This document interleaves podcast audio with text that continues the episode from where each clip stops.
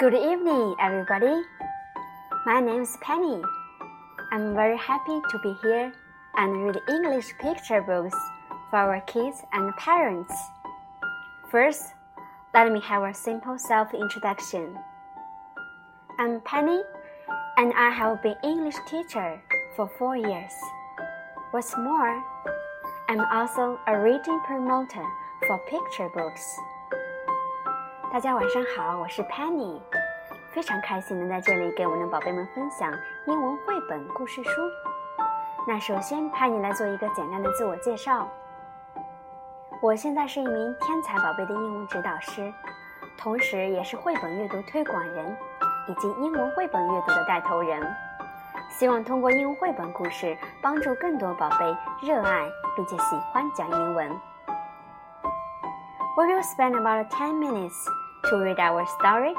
Let's encourage our kids to learn to speak some English. Now let's get started.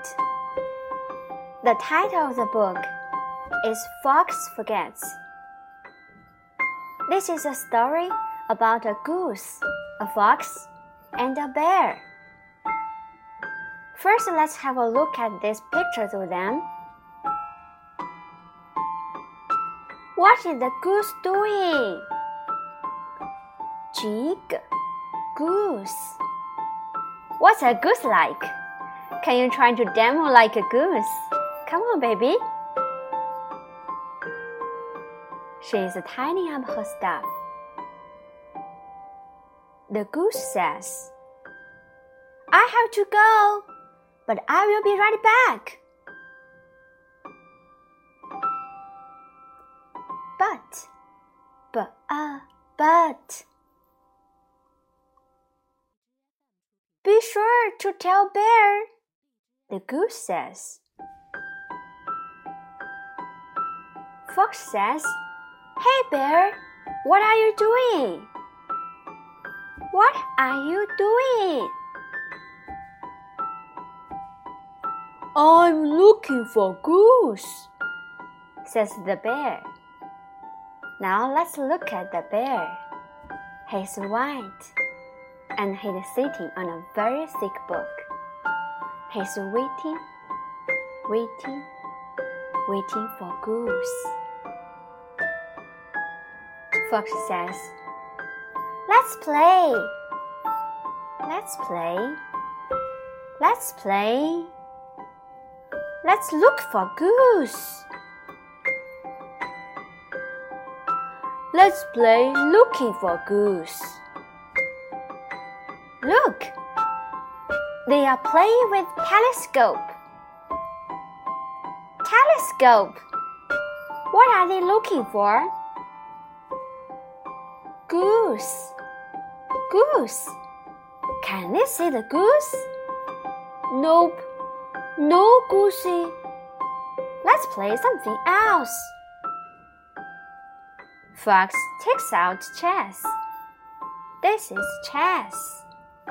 Okay, I will play. Psst. I have something to tell you. Yes? It's your turn.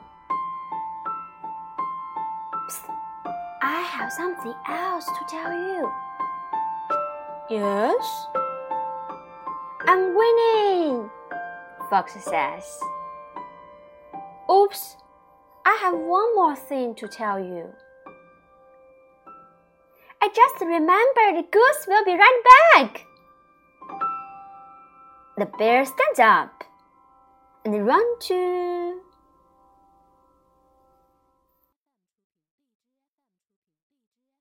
See? Here comes Goose now. The bear ran to Goose and hugged him tightly. Oh, Goose! I'm glad you are back. Now our mom can hug your baby like they do. Hug your baby, please. Psst. Me too. Now the goose, bear, and fox. They are very, very happy.